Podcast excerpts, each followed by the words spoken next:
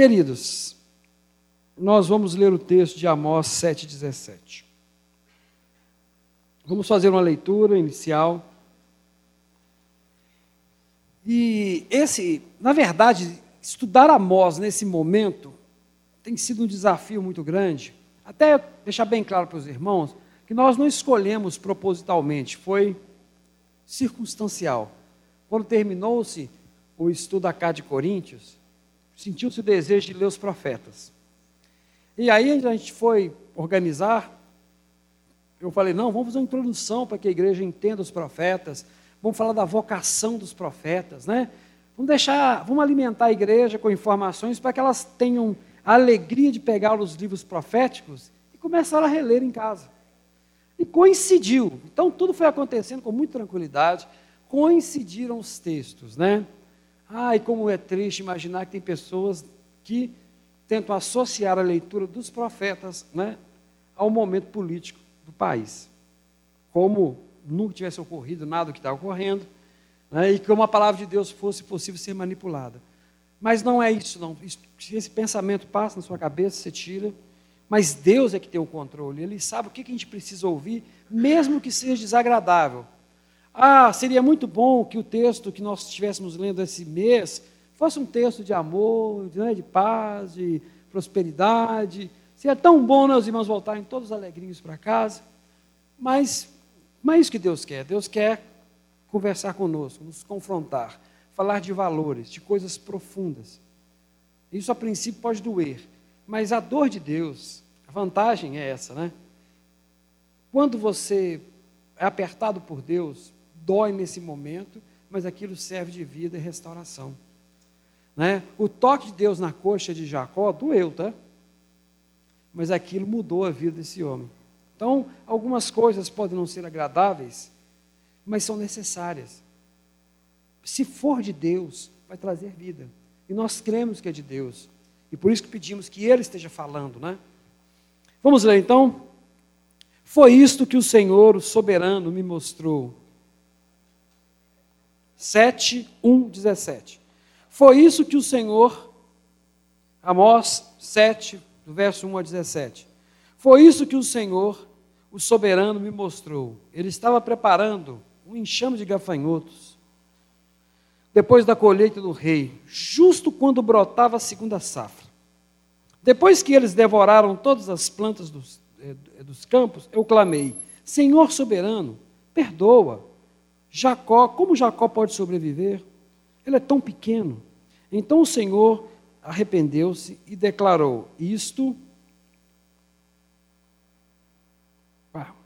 Isto não acontecerá. O soberano, o Senhor, me mostrou também um julgamento que estava chamando fogo, e o qual secou o grande abismo e devorou a terra. Então eu clamei: Soberano Senhor, eu te imploro que pares. Como Jacó pode sobreviver? Ele é tão pequeno. Então o Senhor arrependeu-se e declarou: Isso também não acontecerá. E ele me mostrou ainda, o Senhor, um prumo na mão estava junto de um muro construído no rigor do prumo. E o Senhor me perguntou: O que você está vendo, Amós? Ele responde: Um prumo. Então disse o Senhor: Veja, estou pondo um prumo no meio de Israel, meu povo, não vou poupá-lo mais. Os altares idólatras de Isaac serão destruídos, os santuários de Israel ficarão em ruínas. Com a espada me levantarei contra a dinastia de Jeroboão então, o sacerdote de Betel, Amazias, enviou esta mensagem a Jeroboão: Amós está tramando conspiração contra ti, no centro de Israel. A nação não suportará suas palavras. Amós está dizendo o seguinte: Jeroboão morrerá à espada, e certamente Israel irá para o exílio, para longe da sua terra natal. Depois Amazias disse a Amós: Vá embora, vidente Vai profetizar em Judá, vai lá comer seu pão. Não profetize mais em Betel, porque este é o santuário do rei e o templo do reino. Amós respondeu a Amazias: Eu não sou profeta, nem pertenço a nenhum grupo de profetas. Apenas cuido de gado e faço colheitas de figos silvestres. Mas o Senhor me tirou do serviço junto ao rebanho e diz: Vai, Profetiza a Israel, meu povo. Agora ouça então a palavra do Senhor. Você diz: Não profetize contra Israel e para de pregar contra a descendência de Isaac. Mas o Senhor lhe diz: Sua mulher se tornará uma prostituta na cidade, e os seus filhos e as suas filhas morrerão à espada. Suas terras serão loteadas e você mesmo morrerá numa terra pagã. Israel certamente irá para o exílio, para longe da sua terra natal. Não parece uma palavra muito adequada né, para um culto de domingo, para no prenúncio da semana. Nós vimos aqui só coisas que podem nos incomodar. Mas primeiro, antes de nós entendermos esse texto, vamos recapitular a história.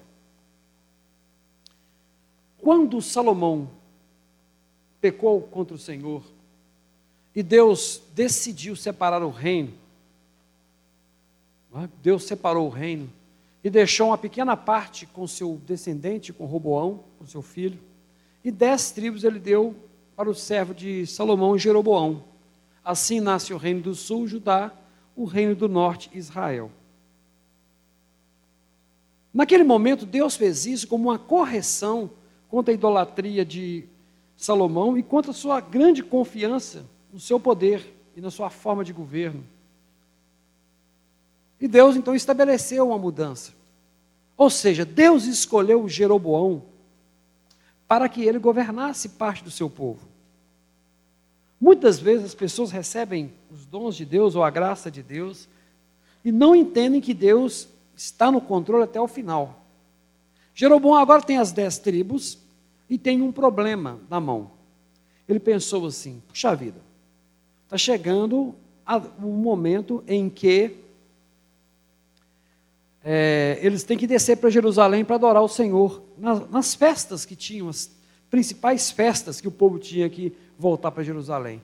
Certamente, quando esse povo chegar lá e ver o templo do Senhor, e ver os sacerdotes e a casa de Davi, vão voltar aqui, me matar e fazer Roboão rei de tudo de novo. Eu estou correndo risco. Só que ele esqueceu que quem separou foi Deus e quem lhe deu foi Deus. Então ele, por si mesmo, toma uma decisão: vou ajudar a vida desse povo. Para que descer a Jerusalém? Então ele vai construir dois templos, um em Gilgal e outro em Betel. Um mais ao norte, né, e um mais ao sul do seu país.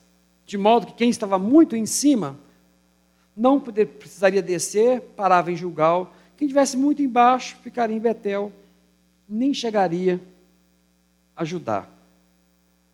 E ele constrói dois templos e ainda por cima fala uma coisa: olha, estou construindo o templo do Deus que nos livrou do Egito. Qual foi o Deus que livrou Israel do Egito? Yahvé. Mas ele vai e pega dois bezerros, por conta própria, e coloca um em cada cidade, dizendo que aqueles bezerros eram Yahvé. Olha que coisa interessante.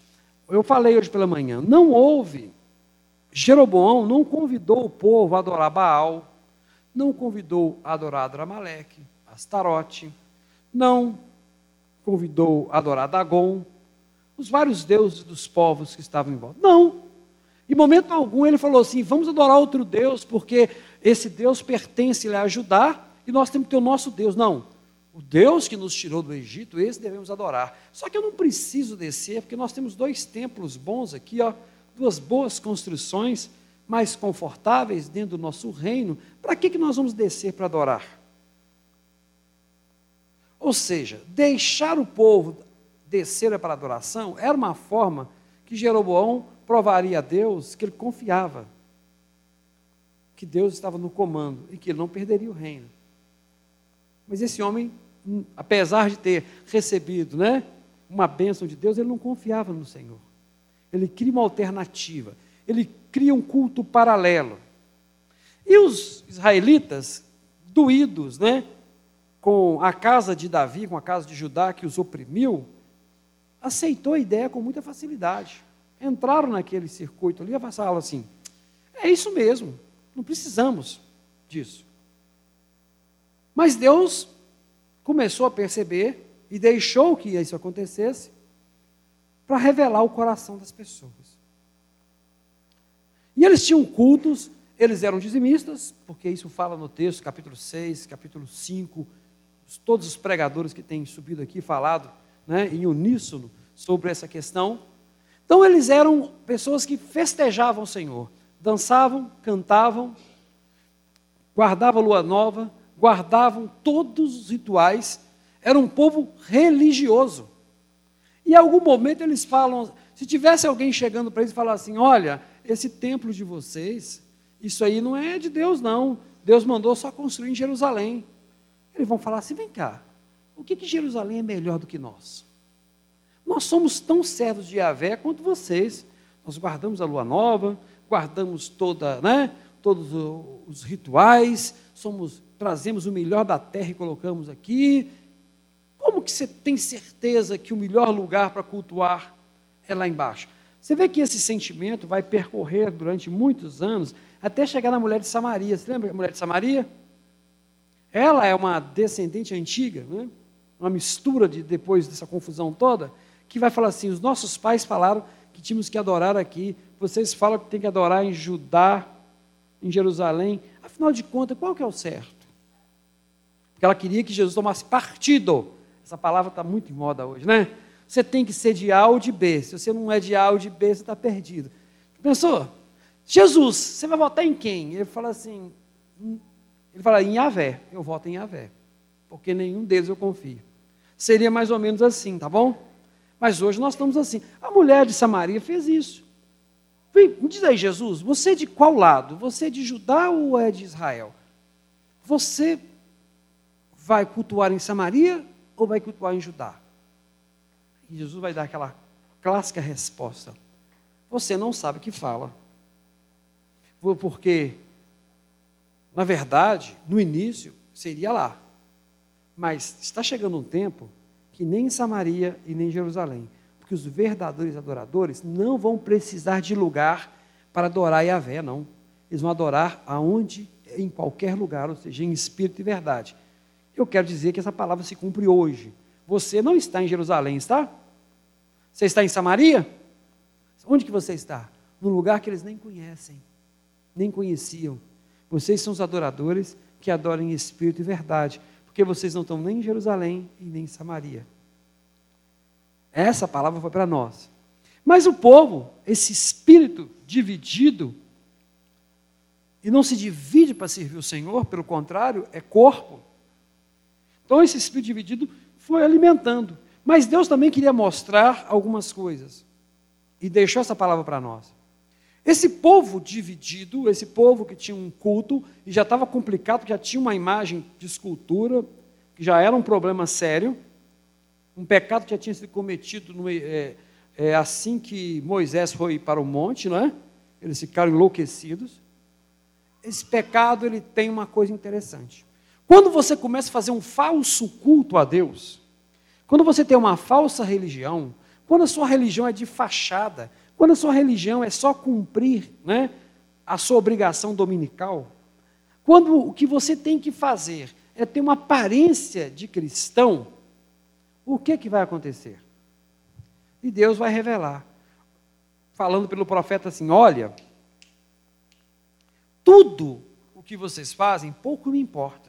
Pouco me importam as festas, pouco me importam os teus sacrifícios, é, em Amós não tem momento algum que fala de sacrifício pelo pecado. Não tem expressão sacrifício pelo pecado. Mas tem muito sacrifício de alegria, tem muita festa, tem muita coisa. Isso nada me importa. Você sabe por quê? Porque você diz que me adora, mas você vai lá, persegue o pobre. O persegue, paga muito pouco para ele. E na hora que o pobre vai comprar o alimento, você vai e troca o peso da balança e põe um peso falso. De modo que quando ele compra, ele não está comprando aquilo que está pesando, porque você usa um peso para ele e um peso para o outro. Então ele compra menos ainda do que pode, ele ganha pouco, quando vai comprar, recebe menos ainda. E quando ele vai até um juiz brigar, dizendo que foi roubado, os seus juízes recebem dinheiro dos comerciantes para não dar causa ao pobre. E além disso, você despreza os estrangeiros que deveria cuidar deles, despreza as viúvas que você deveria cuidar e despreza os órfãos. Por isso, tudo que você está fazendo para mim não significa nada. Ou seja, a religião sem a misericórdia é uma religião falsa. Não se cultua a Yahvé sem cuidar daquele que está próximo. Essa palavra vai ecoar e vai chegar através de Jesus no Novo Testamento. E ele vai chamar os fariseus e vai chamar a atenção desses religiosos, esse espírito religioso que vai continuar, né? Falando ao coração dos homens e vai chegar no tempo de Jesus através dos fariseus que faziam tudo aquilo que era aparente, mas não tinham misericórdia das pessoas que estavam. Por que, que eles detestavam os cegos, os mendigos e os aleijados? Porque para eles, se uma pessoa é cega, mendigo, aleijado, é porque é um miserável que pecou contra Deus. Sua família, seus pais ou ele mesmo não valem nada e estão recebendo o peso de Yahvé sobre eles. Se você é pobre, é porque você nunca serviu corretamente a Deus, nunca foi fiel a Deus. Então a miséria está na sua casa, é por isso. Então, por que eu vou ter misericórdia de você, sendo que o que está acontecendo com você é sua culpa? Por que, que você não é como aquele jovem rico e abençoado, é? que, que é, é, agraciado por Yahvé? Por que, que seus celeiros não estão cheios? Certamente é porque você não tem parte com Deus. Essa é a palavra do fariseu. E Jesus, então, vai falar: vocês estão cheios, vocês não precisam de mim. Eu vou para quem não tem nada. E ele vai para aqueles que estão desesperados, que estão necessitados. Esse é o Evangelho. Há uma citação de Jesus que, naquele dia, chegarão muitos dizendo assim: Senhor, em teu nome expulsamos os demônios, em teu nome curamos, fizemos maravilhas, Senhor. E ele fala: Não conheço vocês, não. Olha, Jesus não fala assim, não, vocês expulsaram por força do diabo. Ah, não, foi tudo encenação, não foi verdade, não. Vocês estão usando qualquer outra coisa. Não, Jesus não diz que o que foi feito não foi feito. Ele diz apenas assim: olha, você, eu não conheço vocês. Mas como, Senhor, se fizemos tudo pelo seu nome, eu não conheço vocês, porque é o seguinte: eu estava nu, você não me vestiu. Eu estava preso, você não me visitou. Eu estava com fome, você não me deu de comer. Eu estava com frio, você não colocou né, uma coberta sobre mim. Como você diz que você me conhece? Essa mesma palavra é a palavra de Yahvé através de Amós. É a mesma palavra. As pessoas imaginam que a Bíblia muda. Não muda, querido. Os valores são os mesmos. Jesus proclama a mensagem dos profetas. A mensagem dos profetas está rica, presente em tudo, em tudo. E nesse momento, esse povo então começa a ficar enfurecido, porque eles começam a ouvir uma mensagem que os desagrada. O que nós temos falado, se nós praticarmos um evangelho que não tem Jesus das Escrituras, é um evangelho semelhante, é uma verdade semelhante aos bezerros de Israel. Parece que você serve Yahvé, você faz tudo parecido, mas a religião que não é capaz de fazer com que você olhe para o seu próximo não é de Deus. Não consegue. O seu ato morre aqui. E morrendo aqui, você está servindo a um Deus falso. E o Deus falso se chama ídolo, que é projeção da sua vaidade. Eles não estavam adorando nesse momento aos ídolos dos outros povos, eles criaram um ídolo, eles criaram um jeito de adorar Yahvé. Diziam que eles iam para as festas, vocês vão ver nos capítulos anteriores, vocês estão estudando com os professores aqui, com os pastores, pensando em como iam fazer alguma coisa para ganhar mais dinheiro no dia seguinte. Hoje é fácil, hoje é segunda-feira, amanhã está todo mundo aqui que trabalha, já está pensando no trabalho. Imagina que você é desonesto. E você fala assim, não, puxa vida, amanhã eu tenho que pensar que eu né, estou com um problema com um funcionário ali, ele, vou ter que dar um jeito nele. E esse jeito seria muitas vezes tomar o que é dele. Ou você é um funcionário e doido para imaginar como é que você vai passar a perna no seu patrão amanhã. Né? Aquele atestado falso, aquelas conversas fiadas, aquela coisa toda. Ou seja, as pessoas já chegam pensando, maquinando o mal de como vai viver o dia seguinte, de como vai enganar o seu cliente, de como vai enganar o governo.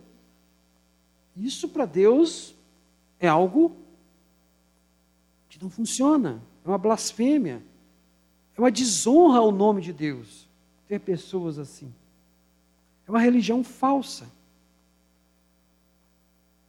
E quando uma nação tem uma religião falsa, acontece então o que está descrito no capítulo 7, verso 1 a 17. Nessa hora, depois de tudo que aconteceu, Deus vai falar assim: Amós, o que, que você vê? E ele fala assim: Senhor, eu estou vendo gafanhotos. Na verdade, locustas, né? É um, uma etapa dele, uma larva, né? Que vai comer mais a, mais a raiz, não é tantas folhas, mas a raiz. Comer a raiz é pior que comer a folha. Se come a folha, dá para nascer outra. Comeu a raiz, perdeu tudo. E vai comendo então, ele vê uma praga que vai levar a uma fome muito grande.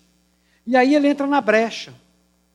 Ele vai e clama: Senhor, Israel não vai suportar, ele é pequeno. Jacó é pequeno. É outro nome que se dá a Israel. Jacó é pequeno, Senhor. Jacó não suporta. Eles vão, eles vão perecer. E Deus então diz que Deus se arrepende. O arrependimento de Deus aqui é, é antropopatia. É quando você quer transmitir um sentimento humano para Deus. Deus não se arrepende como nós, porque, ah, eu me arrependi de ter tirado essa caixa colocado aqui, fiz errado. Não.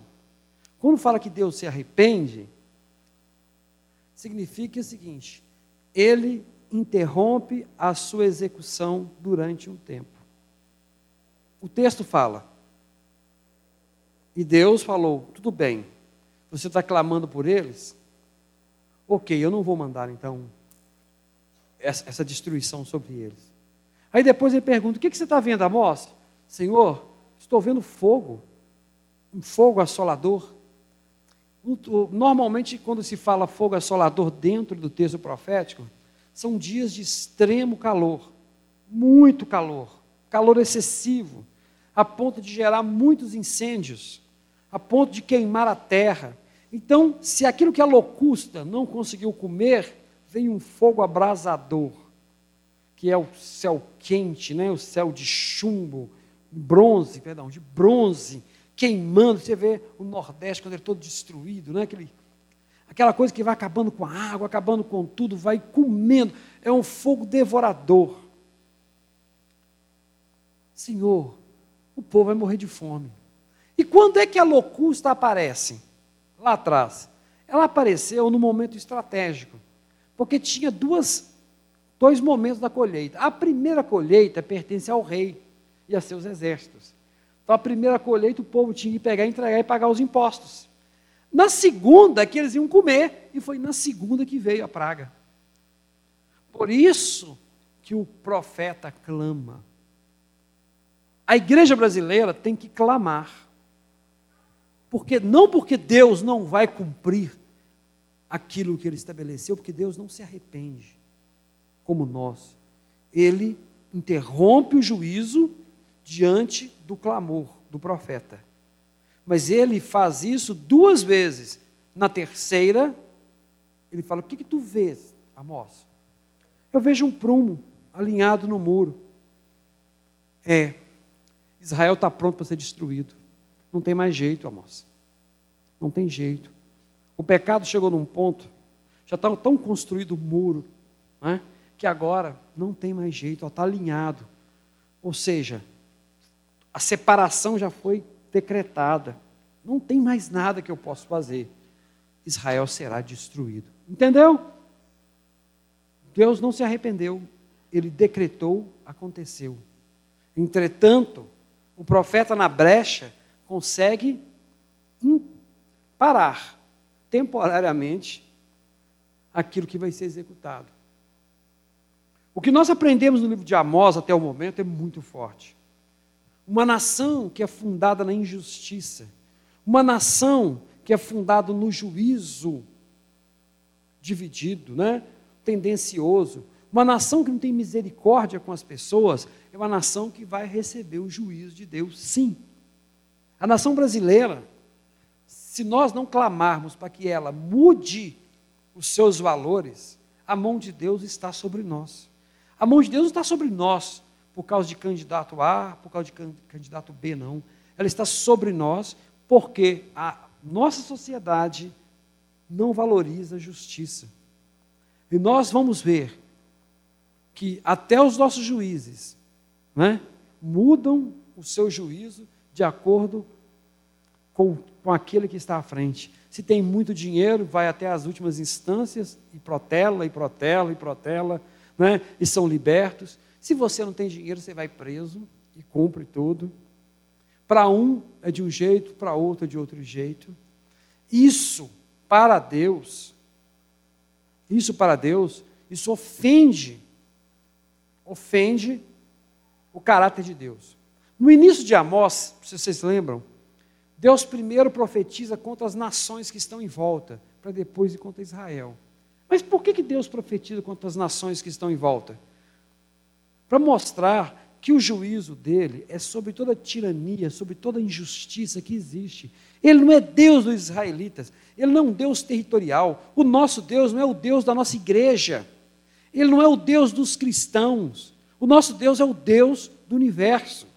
Todos os povos estão sob o seu domínio e ele usa de tudo para julgar esses, todos os homens. Toda injustiça vai ser julgada. E ele vai mostrando que ele vai julgar as nações pela crueldade entre eles. Eles não tinham a lei. Eles não tinham a lei, mas tinham bom senso de ter misericórdia com seus inimigos e não tiveram, e por isso seriam destruídos. Seriam destruídos. E se eu, se eu Yahvé, julgo as nações em volta, não vou julgar vocês que são meu povo. Eu não vou pesar a mão sobre vocês que me desonram com o culto falso. E o verdadeiro culto? Qual é o verdadeiro culto? Cuidar da obra de Deus. Quando nós estávamos vendo aqui a, esse projeto de sustentabilidade, eu até brinquei, daqui a pouquinho vão ser acusados de sermos do Partido Verde. Não é? E Partido Verde né, não é de uma linha progressista, então, puxa vida, Lagoinha Mineirão agora é do Partido Verde. Porque está falando em cuidar da natureza, está falando em cuidar, né, em acabar com o copo descartável, está acabando de falar né, das Daqui a pouquinho nós vamos ser acusados de pertencer ao Greenpeace, né? Por causa da hortinha aqui. Vou lá. É desse jeito. Como que cuidar da natureza fosse bastião de algum grupo político ou de algum movimento e pensamento filosófico. Porque se você não lê as escrituras, sabe que está escrito. E Deus trouxe, né? E depois de ter criado tudo, entregou a Adão, é assim? Para que governar. E o governar ali não é usufruir, não é destruir, é cuidar. Nós fomos criados para cuidar da obra de Deus. Então, essa lagoa afronta o nome de Deus. Cada vez que ela está suja, isso desonra a obra que Deus criou. E se, se isso não nos comove, se isso não nos deixa triste, se isso nos, não nos faz orar para Deus ter misericórdia dos governantes que destroem a obra criadora, a obra de Deus, você não conhece seu pai. Agora, porque um grupo político assume como bandeira, você fala, olha, eu não vou fazer nada disso porque pertence àquele grupo lá e aquele grupo lá não é de Deus. O diabo tem semeado no meio da igreja essa ideia de que ser justo, cuidar do necessitado, né? cuidar do oprimido é bandeira de um partido. E esquece que isso é o seguinte: a justiça não pertence a A ou a B, a justiça pertence a Deus. Tudo que é justo é justo. Eu falei ontem, expondo é, lá na fábrica de arte, que eu fui convidado para expor Ser justo não é fácil. Ser justo é você ter o seu filho acaba de cometer, acaba de machucar uma outra criança,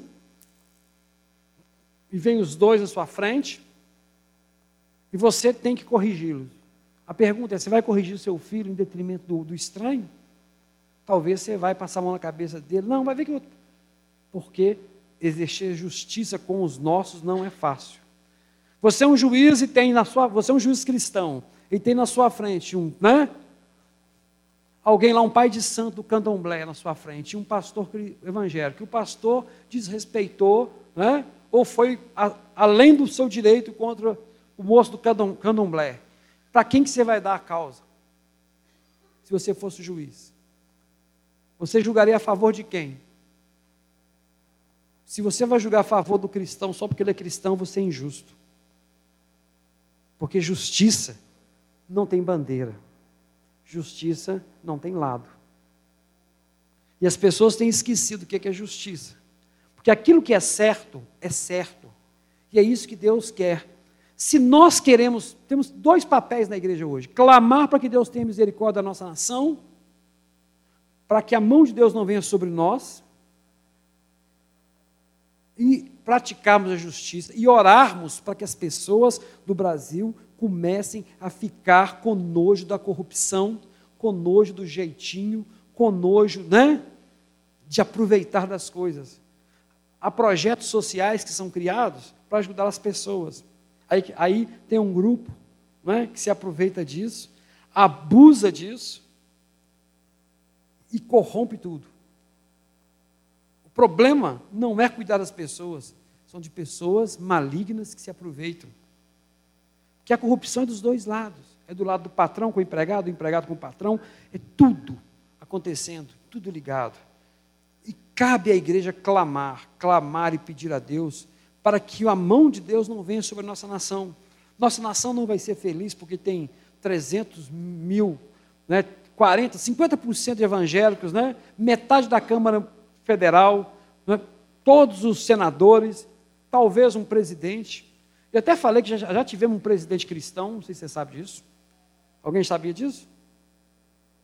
já tivemos um presidente cristão, Ernesto Geisel, luterano. Sabia disso? Ernesto Geisel, um dos torturadores, né? Ele foi, ele pegou pesado na época dele lá. E ele era, aí, aí ele era cristão. Cristão. Aí fala assim: nó, veio o cara da, direita, da esquerda aqui pregando. Não sou da esquerda nem sou da direita, sou de Jesus. Sou de Jesus e eu sou da justiça. Justiça. E como está triste vermos a igreja dividida, depositando confiança. Em... Nós falamos que nós somos um só corpo. E basta dois, é, né, é, dois sujeitos sem noção começar a falar abobrinha na televisão e o povo vai para um lado, vai para o outro. Porque depositar confiança em homens, você está louco. Qualquer um que assumir, qualquer um que assumir, nós vamos ter que ir para oração, gente. Isso independe, qualquer, qualquer um que estiver lá na frente vai ter que ir muito oração. Pedir a Deus misericórdia. Oração não é por causa da pessoa, não. É porque se a injustiça continuar nesse país, a mão de Deus vem sobre nossa nação. Isso não é agradável de se falar, mas isso é a verdade, porque é a palavra que está aqui. Não adianta, já dei uma oportunidade. O Brasil tem passado por algumas crisezinhas né, para assustar o povo. E ninguém volta clamando ao Senhor para que Deus. O Brasil não aguenta, né? Nós tivemos uma crise grande, nós não vamos aguentar, não, Senhor. Tem misericórdia. É assim que é a nossa oração. Nós, o nosso povo é fraco, Deus. Nosso povo não vai aguentar se tiver uma situação. Nós não queremos uma guerra civil, nós não queremos nada disso, nós queremos oportunidade, né? Não, Deus tem misericórdia. Esse é o clamor do povo. E não depositar confiança em A, em B. Não é esse o objetivo. Não é esse o objetivo. E esse era o problema que Amós enfrenta.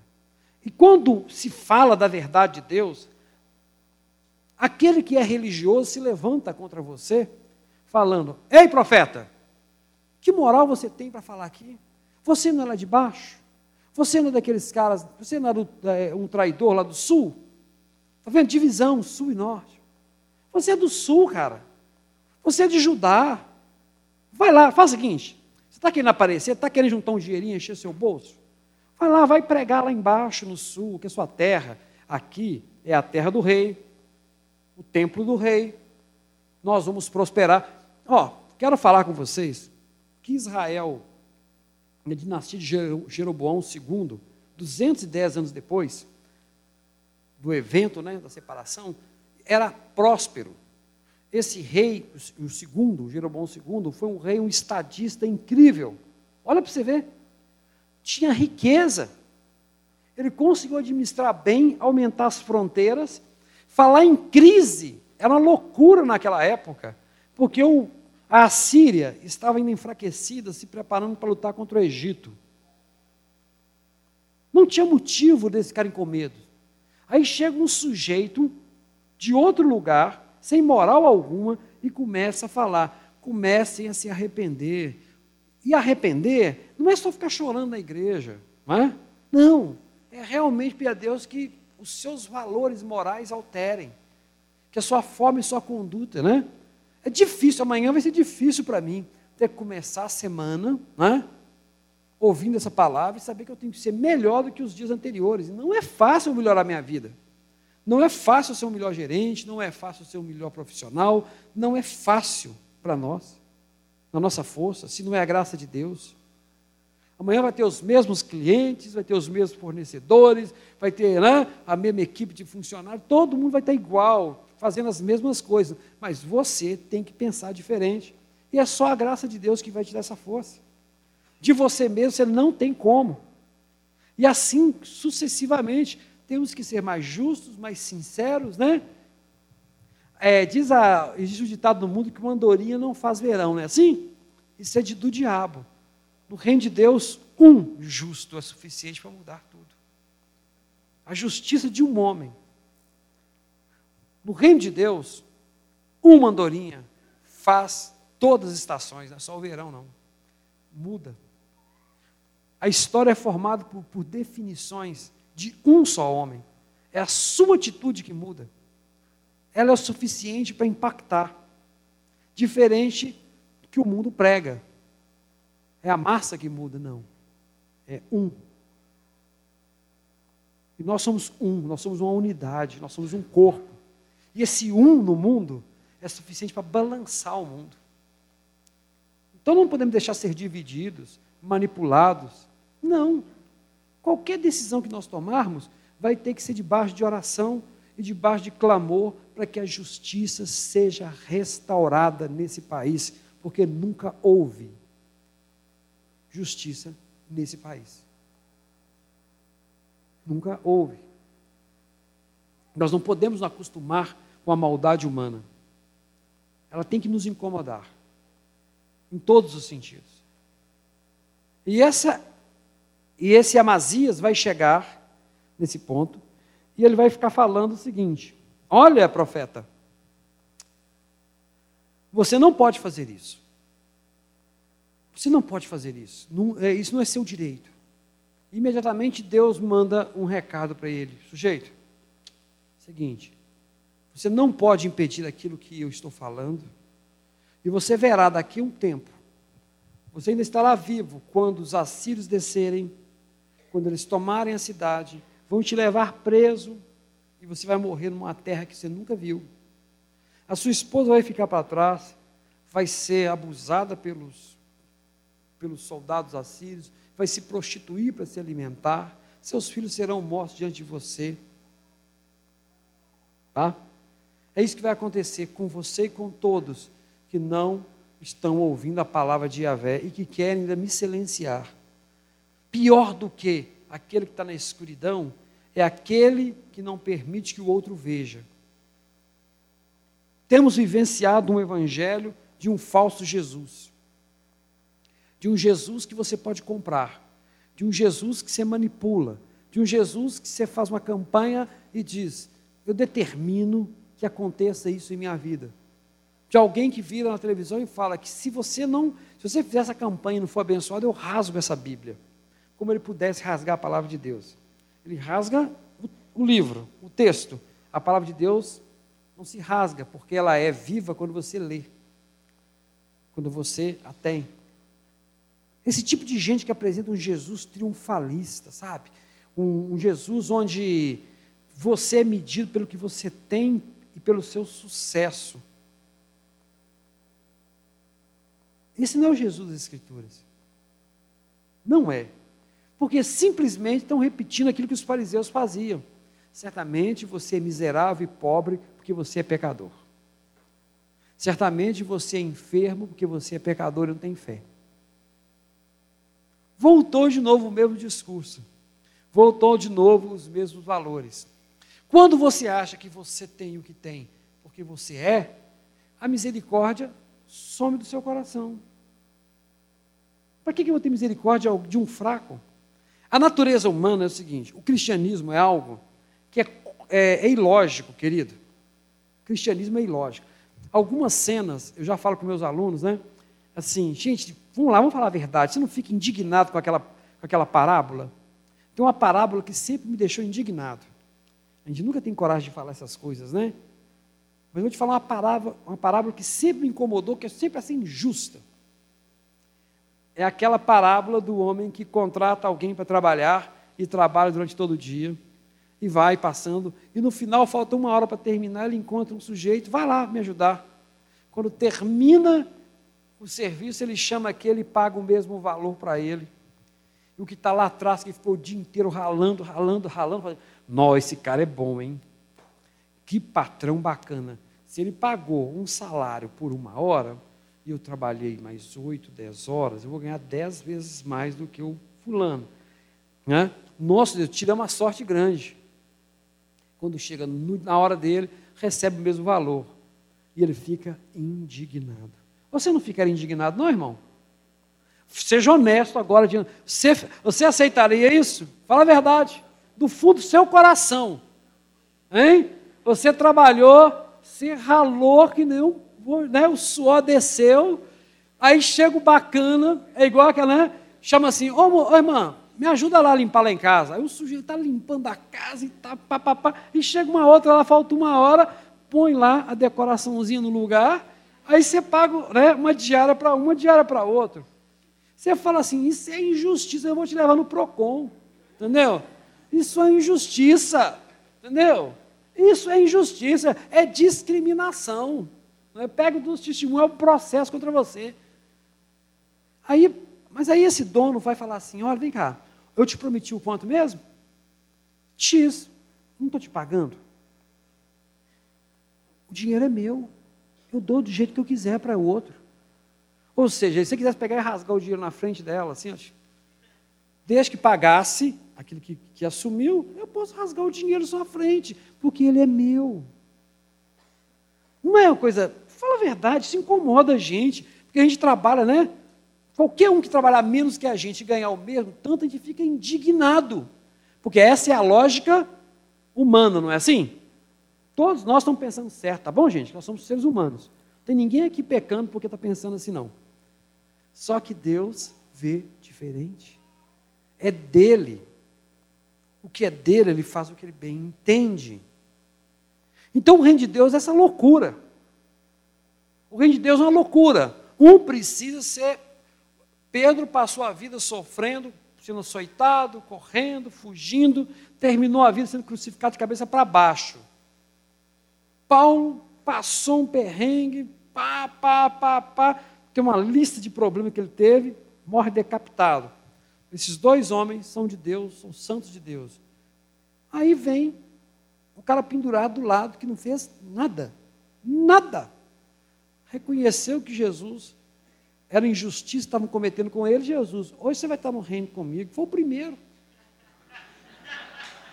Viu? Hoje você vai estar comigo. Ninguém fez. Ou seja, ele pecou, pecou, pecou, pecou, pecou, reconheceu e foi. Não é loucura? Então não tenta entender as coisas de Deus pelo seu raciocínio, não, que você vai se perder. Porque não é assim que funciona. Porque Ele é gracioso. Deus não te enxerga da forma que eu te enxergo. Então, quando você acha que você tem porque você tem, realmente falta misericórdia com aquele que não tem. Então, o que nós estamos precisando, Senhor, mostra o tanto que eu sou dependente de Ti. Mostra o tanto que eu, eu, eu sou incapaz, Jesus. Porque assim você vai ter tolerância com aquela pessoa que é, que é ruim de serviço perto do lado. Hoje, gente, eu trabalho, eu tenho equipe. Eu tenho uma gerência que Deus tem sustentado há anos, mais de 14 anos. Aí o pessoal assim: ah, você não gosta de gente ruim do seu lado. Não, assim, gerente é equipe. Se eu não tiver equipe, eu não existo. Então eu tento deixar pessoas com, que estejam alinhadas. É claro, eu tenho uma atividade, eu tenho um serviço para entregar, né, eu tenho prazo para cumprir, e a equipe tem que estar sincronizada. Gerente é equipe. Não é?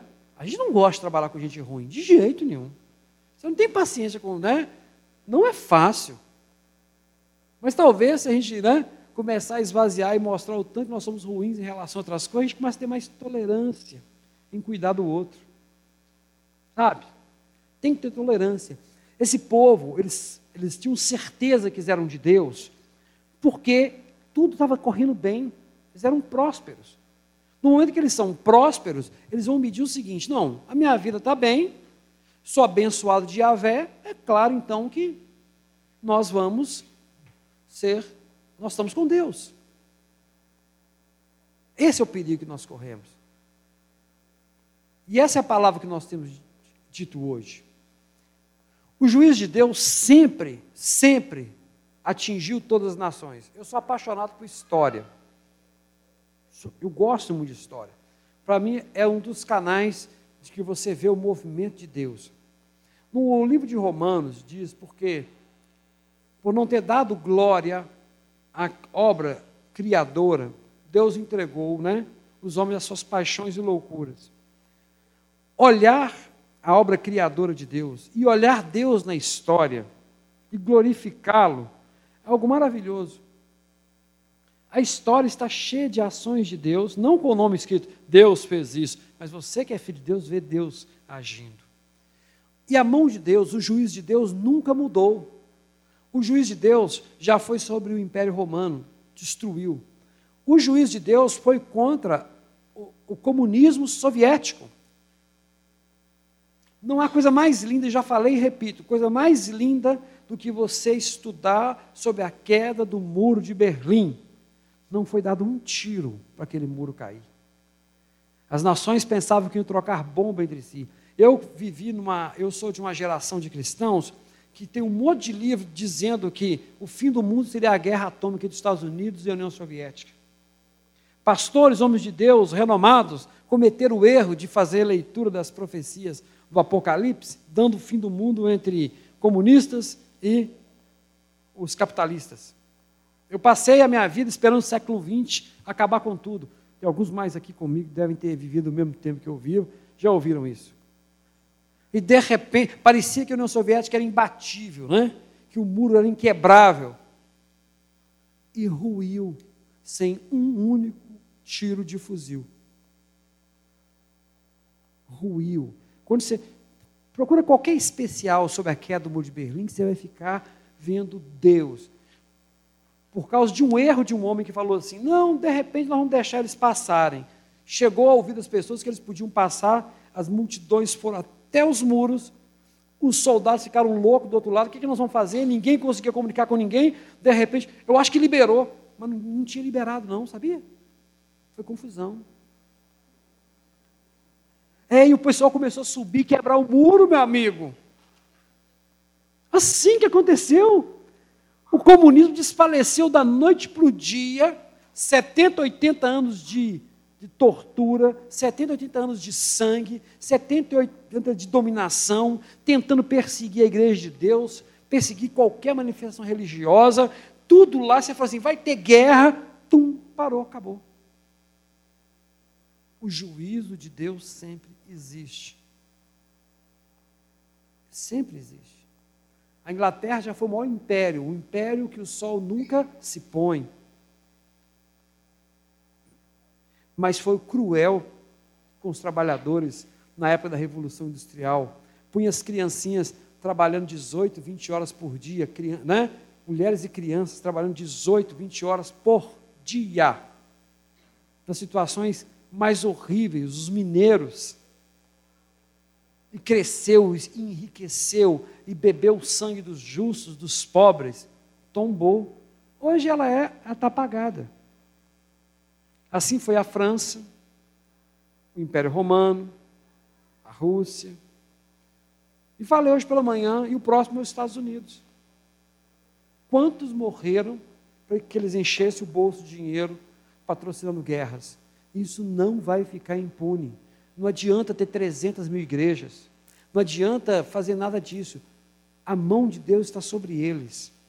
E quando acabar todas as etapas, desce o juízo de Deus sobre a nação, sim. Porque é assim que funciona. Nunca foi diferente. A diferença é que Deus resgatou um povo que se encontra aqui e em todas as comunidades nesse momento no mundo. Resgatou um povo para ser diferente. Mas a justiça dele continua sobre os governos e sobre os impérios. E nessa noite, convido a todos vocês a refletirem e a pensarem a pedirem a Deus que movam seus corações para que estejam na brecha clamando ao Senhor, para que a mão dele não esteja sobre o nosso país. Porque se a injustiça continuar nesse país, se os juízes julgarem as causas injustas, se os homens continuarem roubando né, os seus funcionários e os seus clientes, e os seus clientes roubarem as pessoas, e os seus funcionários roubando os seus patrões, a mão de Deus virá. Porque a palavra de Deus continua sendo a mesma. Essa profecia está viva. E é isso que é o nosso papel: retornar para nossas casas, clamando ao Senhor pela nossa nação, porque somos pequenos. Nós não vamos aguentar o peso da mão de Deus. Deus, nessa geração não, Senhor, tenha misericórdia. Sustenta, né? Na geração dos nossos filhos, não, Senhor, tenha misericórdia. Porque está, se nossa sociedade não mudar nossos valores, nós estamos caminhando para a condenação. Pelo simples fato da justiça de Deus estar presente. É o que eu deixo a palavra para os irmãos nessa noite.